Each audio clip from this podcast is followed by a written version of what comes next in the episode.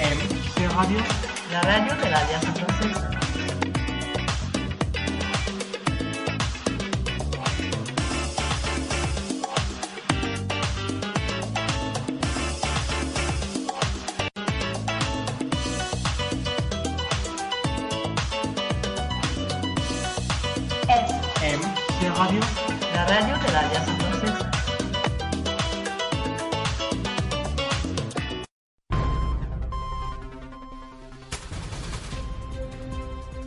este programa lo más importante para nosotros es tu salud, tu bienestar físico, mental y social. Y aquí puedes contar con él. Primero tu salud, un programa de la Alianza Francesa. Primero tu salud con Rafael Palacios por FMC Radio. Primero tu salud, el cuidado está en tus manos.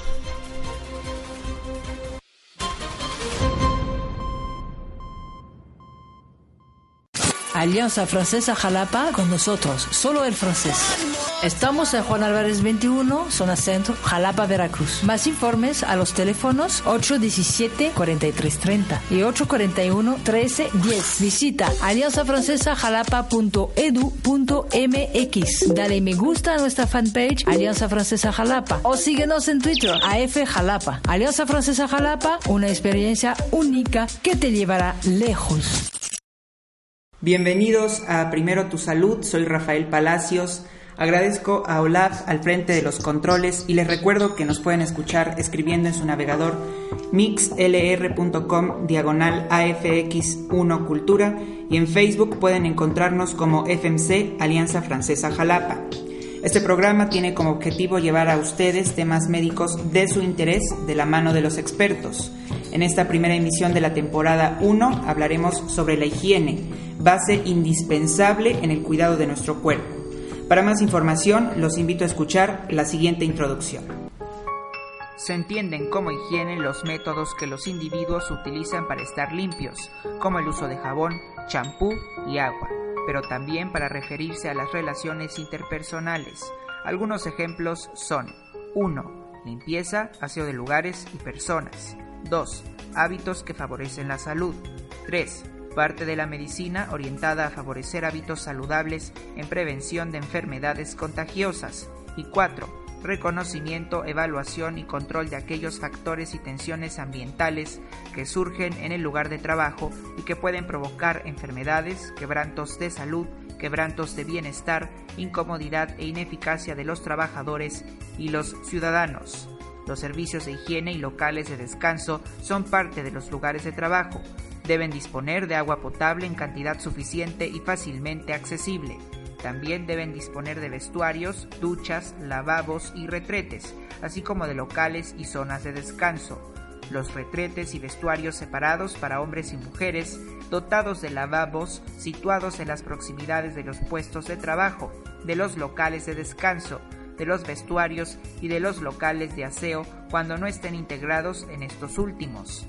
En materia de salud, cada año cientos de millones de pacientes de todo el mundo se ven afectados por infecciones asociadas a la atención sanitaria. Aunque las infecciones asociadas a la atención sanitaria constituyen el evento adverso más frecuente en la atención de las mismas, aún se desconoce su verdadera carga mundial debido a la dificultad de reunir datos fiables la comprensión y la evaluación de la carga mundial de las infecciones asociadas a la atención sanitaria es una de las principales esferas de trabajo del programa. Una atención limpia es una atención más segura implementado por la Organización Mundial de la Salud.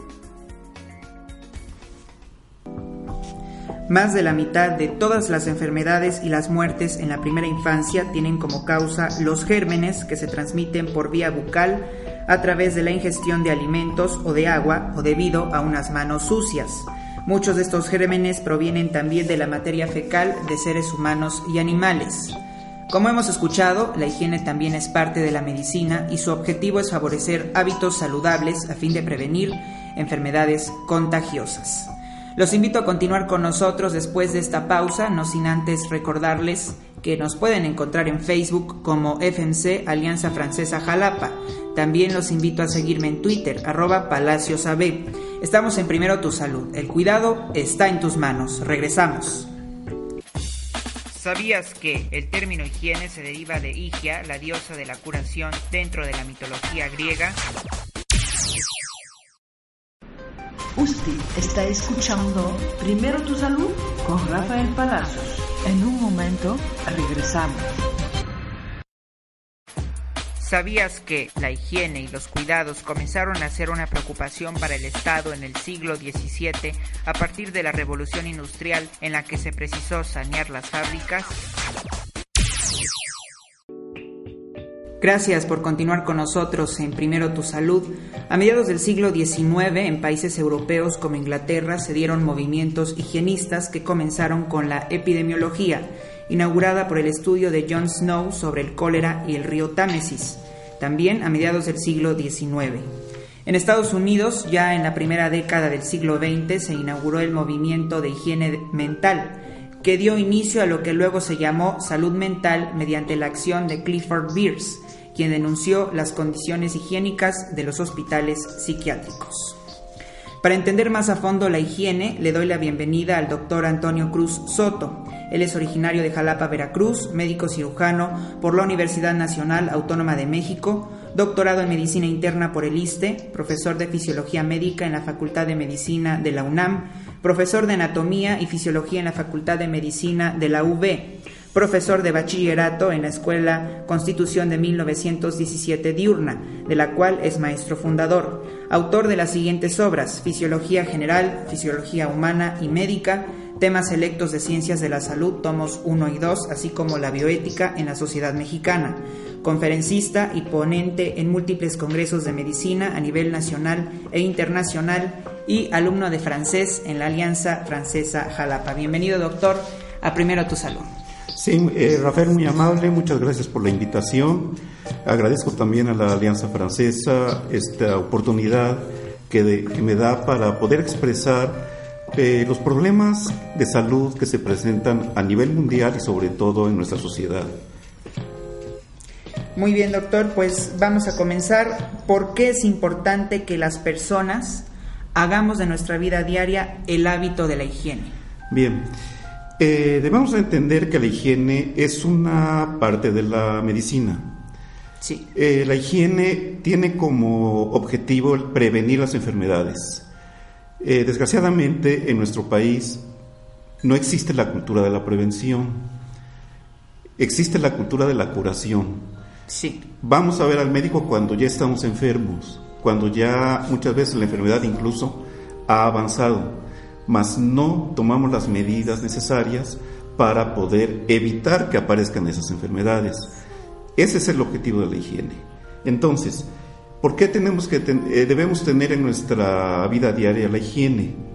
Pues precisamente para evitar la aparición de esas enfermedades. Sí. Las enfermedades eh, definitivamente nos van a causar molestias, eh, nos van a causar problemas a futuro, Recordemos también que la higiene va de acuerdo a la edad de cada persona. Sí.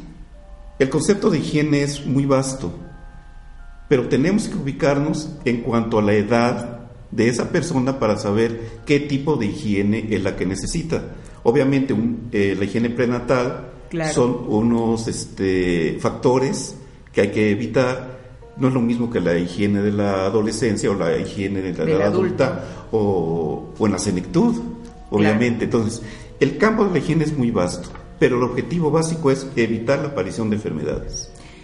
Una pregunta que no nos imaginamos muchos, ¿qué pasaría si en el mundo no existiera la higiene? Bueno, es una pregunta complicada, la respuesta es muy amplia Claro. Simple y sencillamente, vamos a poner un ejemplo. Si sabemos que un factor de riesgo es la exposición a la luz solar, a, rayos ultravioleta, etcétera, y no tenemos, y bueno, nos exponemos a, su efecto y no tenemos la precaución de aplicarnos una crema eh, que nos proteja, bueno, simple y sencillamente podemos desarrollar un cáncer de piel, básicamente un melanoma maligno. Eh, si no existiera esa precaución, muchos pacientes van a querer melanoma. Ajá. Ahora, la piel es una barrera. Sí. Sí, que, que definitivamente está eh, obteniendo gérmenes. Allí tenemos mucha, eh, eh, como, como diríamos, población Sí. de bacterias, de virus, etcétera.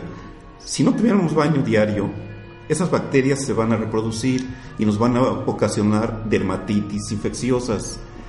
Viviríamos prácticamente en un Viviríamos mundo con muchas enfermedades. Definitivamente las enfermedades encontrarían un gran, un gran este, campo para Sí. poder eh, reproducirse, para poder eh, infectar todo nuestro cuerpo y obviamente nos va a llevar a la muerte. Claro. Eso en cuanto a nuestro cuerpo. Pero además, recordemos que existen también factores de riesgo a nivel social. Si, por ejemplo, no tenemos cuidado con alcoholismo, tabaquismo, Claro. Eh, con los problemas de nutrición, bueno, definitivamente también van a incidir en nuestra salud. Todo va a tener, en este caso, si no existiera la higiene, la consecuencia sería la muerte y la desaparición de la humanidad. De ahí voy a una pregunta también importante. eh, ¿Qué enfermedades podemos adquirir si nuestra higiene personal, que es importantísima, es deficiente? Si no nos Ah, bañamos sí, diario. aquí si tendríamos que entrar, obviamente, aquí tendríamos que definir básicamente por regiones, tal vez corporales, ¿no? Claro. O sea, si no nos bañamos diario, podemos caer en dermatitis de tipo infeccioso. Sí, Eh, si, por ejemplo, no aseamos nuestros oídos, bueno, vamos a tener una otitis infecciosa también. Eh, si no limpiamos nuestros ojos, una conjuntivitis, etcétera. Eh, si nuestra alimentación es deficiente, bueno, vamos a caer en estados de desnutrición. Eh, si no cuidamos también el aspecto de tipo eh, dietético, bueno, se va a desarrollar una enfermedad que en la actualidad está tan, tan tremendamente expandida como es la obesidad, El lo cual el sobrepeso, lo cual nos va a llevar a estados de hipertensión arterial, a diabetes mellitus, a síndrome metabólico, cosas que en un momento determinado van a desembocar en la muerte. Entonces, eh, para contestar esta, esta pregunta, definitivamente tendríamos que hablar de cada una de las regiones del cuerpo, hablar de la higiene de esa región y, eh, y las implicaciones que la ausencia de higiene eh, tendría en la aparición de enfermedades. son diversas enfermedades Son por diferentes partes de nuestro cuerpo. Claro. Eh, entendemos que en las instituciones de salud toman medidas higiénicas muy importantes. ¿Qué medidas de higiene están tomando actualmente? Bien, eh, las instituciones de salud tienen como gran fin eh, la prevención, el- la difusión de información a la población para que tomen las medidas necesarias para evitar enfermedades. Sí, Medidas.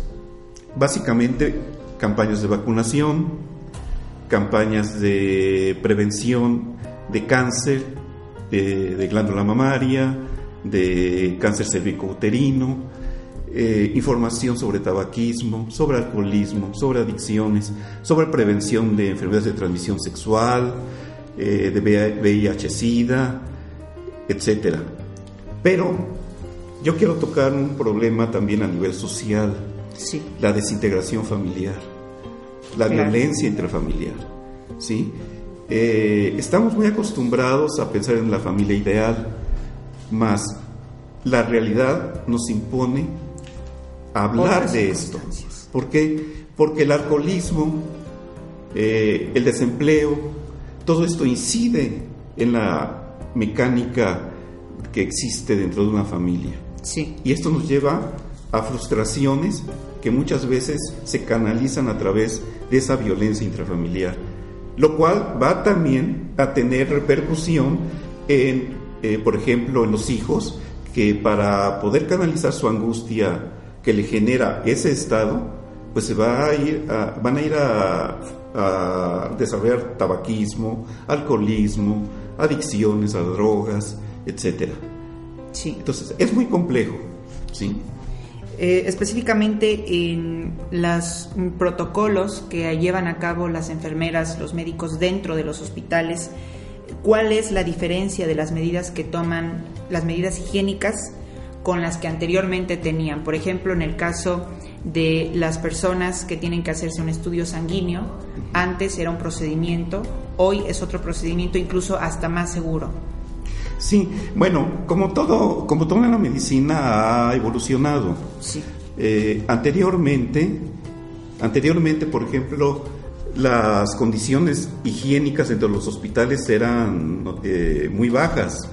Sí. Eh, el paciente llegaba, por ejemplo, a tomarse un, un análisis de sangre, eh, la jeringa que utilizaban ya, la- ya había sido utilizada en otros Sí. pacientes, tal vez no había sido ni lavada, y entonces a través de esa, de la introducción del, ¿cómo se llama? De la, de, de la aguja, De la jeringa. de la jeringa, sí, eh, iban bacterias que ocasionan enfermedades y que ocasionan infecciones. Por ejemplo, la hepatitis. ¿no? La hepatitis B, por ejemplo, ¿no? O el VIH-Sida, Claro. que, es una forma de transmisión a través de las transfusiones sanguíneas.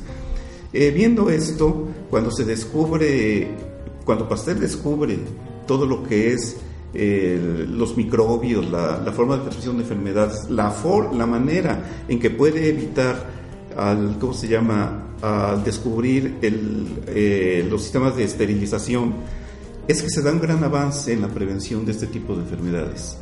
Se empiezan a reconocer lo que conocemos en medicina como enfermedades de, de transmisión hospitalaria. ¿sí? Antiguamente, un- por ejemplo, la parturienta tenía su trabajo de parto y muchas veces mo- eh, morían por fiebre puerperal. ¿Por qué? Porque donde se contagiaba era allí mismo, en el hospital. Cuando se, cuando se descubre esto, se toman las medidas necesarias para evitar Claro. que, que esto se presente. Lavado de manos de, de las enfermeras, lavado de manos de los tetra, eh, el uso de guantes, el uso de cubrebocas, de gorros, Nuevos de, estudios. eh, nuevos estudios, etcétera, y muchos medicamentos, ¿no? Con la eh, con el advenimiento de los antibióticos se da un gran avance también. Claro. Entonces, claro, es eh, podemos, yo lo diría de esta manera, la medicina, la prevención de enfermedades es una antes y después de los antibióticos, es una antes y, des- y después de, de identificar eh, las enfermedades infecciosas y su forma de controlarlas. No, pues una buena noticia que haya evolucionado mucho la medicina Claro. gracias a las ciencias y tecnologías. Y eso, eso ha repercutido en, el, en la perspectiva de vida. Sí, ¿sí? La perspectiva de vida. Antes, por ejemplo, en México la perspectiva de vida en 1900 era de 45 años. Sí. Actualmente es de 70, 75 años. ¿Por qué? Grandes, gracias a los grandes avances de la medicina. Pues vamos a ir a una pausa musical, doctor, y vamos a regresar. Estamos en Primero Tu Salud. Hoy el tema es la higiene. No se vaya. Usted está escuchando Primero tu salud con Rafael Palacios. En un momento regresamos. ¿Sabías que en ciudades portuarias como Buenos Aires surgió la necesidad colectiva de la higiene y los cuidados a partir de las malas condiciones de higiene del puerto en el que abundaban ratas y todo tipo de enfermedades? ¿Sabías que, gracias a los experimentos de Luis Pasteur que probaron la teoría germinal de las enfermedades infecciosas, las prácticas higiénicas cobraron suma importancia en las intervenciones médicas y la vida cotidiana de la población como sinónimo de salud? Gracias por estar con nosotros. Seguimos en Primero Tu Salud. Seguimos platicando con el doctor Antonio Cruz Soto. Y yo quiero preguntarle, doctor, ¿qué medidas, estábamos hablando del tema fuera del aire, qué medidas debe tomar una mujer embarazada? Bueno, eh, definitivamente eh, la mujer embarazada debe tener un mayor cuidado en su higiene, en su vida diaria, entre las cuales podemos mencionar bueno, eh, la consulta mensual con su médico que esté llevando el control, de, el control, el control prenatal, baño diario, eh, su ropa debe ser holgada, no usar tacones, su ejercicio debe ser moderado, algo muy importante, no fumar, Sí. no tomar bebidas alcohólicas, obviamente Claro. nada de drogas. Eh, además, debe tomar los medicamentos que, una, que únicamente sean prescritos por su médico. Ahora una pregunta, Sí, doctor. y, eh, per- per- perdón. Y Adelante. un aspecto muy importante, la ingestión de ácido fólico para Claro. evitar malformaciones congénitas. claro. Eh, mi pregunta es, ¿una mujer embarazada puede tener relaciones sexuales? Claro que sí. La- las relaciones sexuales durante el embarazo deben ser con mucho cuidado, obviamente. Hay ciertas posiciones que son adecuadas para, para evitar este, algún riesgo. Claro. Se, le, eh, se pide únicamente que no sean durante el primer mes, debido a que por el movimiento, por el impacto, etcétera, eh, como el, el embrión se está implantando en el útero, puede haber un desprendimiento y haber un, un, este, aborto. Y eh, en el último Sí. mes tampoco abstenerse de ellas en el último mes, debido a que como ya se acerca el trabajo de parto, se puede presentar un trabajo de parto prematuro. Claro. Bueno, hablamos de las mujeres embarazadas, ahora queremos hablar de las medidas higiénicas en el hogar. ¿Qué debemos hacer? En el hogar, bien, el hogar es un lugar donde pasamos mucho tiempo y donde nuestros hijos también lo pasan. Debe ser un lugar limpio, eh, obviamente cada uno debe de seguir las medidas higiénicas de lavado de manos, La baño diario, eh, lavarse los dientes, etcétera. Eh, obviamente la ropa, el cambio de ropa Diario. diario, eh, por ejemplo, ver la televisión a una cierta distancia, 3, 4 metros. Algo muy interesante, muy importante, el manejo de las mascotas. Recordemos que las mascotas, sean perros, gatos, ratones, lo que sea, tienen pelo, Claro. sueltan, ese pelo puede ocasionar, uno, taponamiento en, en vías respiratorias, dos, alergias. De lo Alergias. mínimo hasta lo máximo. Hasta lo máximo. Tres, el manejo de excretas.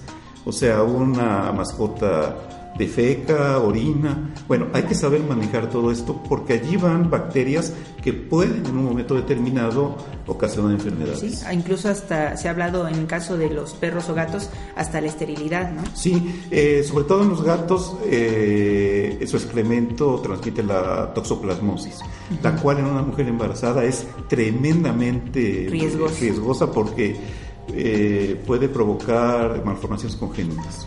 Tengo una pregunta pública. ¿Qué es mejor, lavarse o desinfectarse las manos? Bueno, eh, normalmente con un lavado mecánico, el cual consiste en lo que todos hacemos, con un jabón y agua común y corriente es más que suficiente. Ajá. Ya desinfectarse, ya un desinfectante puede alterar la flora bacteriana de nuestra piel Sí. y entonces nos va a quitar defensas ante la agresión de posibles microbios y provocarnos una infección de tipo dérmico.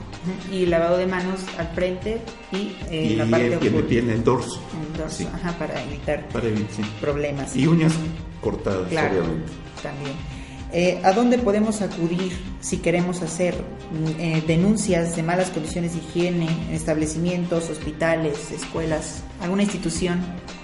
Bien, eh, realmente cuando se cae en mal praxis, o sea, cuando somos víctimas de una negligencia médica Claro. y sabemos que esto sucedió o, o sucede constantemente, Sí, eh, las vías son a las instituciones de salud claro, y a nivel de las instituciones jurídicas. sí. ¿sí? Hacer una denuncia con- contra el hospital, contra el médico incluso, etcétera, pero debemos aportar eh, las pruebas necesarias de que se llevó a cabo esa negligencia. ¿sí? En el caso de lugares de, de establecimientos de comida, la COFEPRIS me parece. ¿no? Sí, la COFEPRIS, eh, insisto, en salubridad, si, si nosotros detectamos que en un lugar hay mala higiene, hay fauna nociva, Sí. ratas, cucarachas, etcétera, eh, podemos hacer la denuncia, Sí, pero obviamente con pruebas en la mano. claro. Sí. Bueno, doctor, yo quisiera pedirle para finalizar un mensaje para el auditorio de Primero Tu Salud, ya que es Claro que nuestro sí. padrino. No, de muchas gracias. Eh, bueno, el mensaje básico sería, vamos todos a tener higiene personal e higiene de la comunidad. Vamos todos a desarrollar una cultura de la prevención de las enfermedades. Vamos a cambiar la idiosincrasia de nuestro país. ¿Cómo? Dándole prioridad a prevenir las enfermedades, que no aparezcan. Claro. ¿Sí? Que no vamos a esperar a enfermarnos para ir al médico. Vamos a evitar enfermarnos. Mejor es prevenir que curar. Obviamente, definitivo. Bueno, doctor, pues le agradecemos mucho su presencia en este primer programa. Eh, mi agradecimiento hacia ustedes, hacia la Alianza Francesa y obviamente estoy para servirles. Un saludo a todos y muchas gracias. Antes de terminar esta sección, queremos aprovechar para saludar a Paloma. Ella está un poco enferma, pero Paloma te mandamos muchos saludos y hacemos votos para una pronta recuperación. Gracias, doctor. Muchas gracias. Aprovecho para invitarlos en octubre próximo a la Feria del Libro que se instalará en el Festival Cervantino de Guanajuato. Ahí se presentarán las obras Ciencias de la Salud 1 y 2 del doctor Cruz Soto, quien hoy estuvo presente en nuestro programa. La higiene es fundamental en nuestra vida para tener una buena salud. Recordemos que es individual y por ello bañarse diariamente con agua y jabón, lavarse las manos antes de comer y después de ir al baño, lavarse los dientes tres veces al día, utilizar cepillos de dientes, peines y ropa interior de forma individual, por citar algunas actividades, pueden ayudarnos a prevenir enfermedades en la piel, el cabello, problemas dentales y diferentes infecciones. No olvidemos hacer de la higiene parte de nuestra vida diaria. Soy Rafael Palacios, los invito a que me sigan en Twitter, arroba PalaciosAB. Agradezco a Olaf en los controles y los invito a seguirnos en redes sociales. En Facebook nos encuentran como FMC, Alianza Francesa Jalapa, y también tenemos nuestro correo electrónico que es fmcradiojalapa.gmail.com, donde recibimos sus dudas, comentarios y sugerencias. Esto fue Primero tu Salud. Nos vemos el próximo jueves a las 6 de la tarde con el tema del bullying en FNC Radio, la radio de la Alianza Francesa Jalapa. Hasta entonces.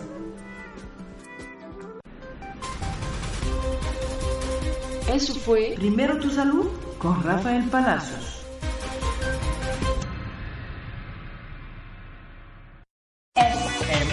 Radio, la radio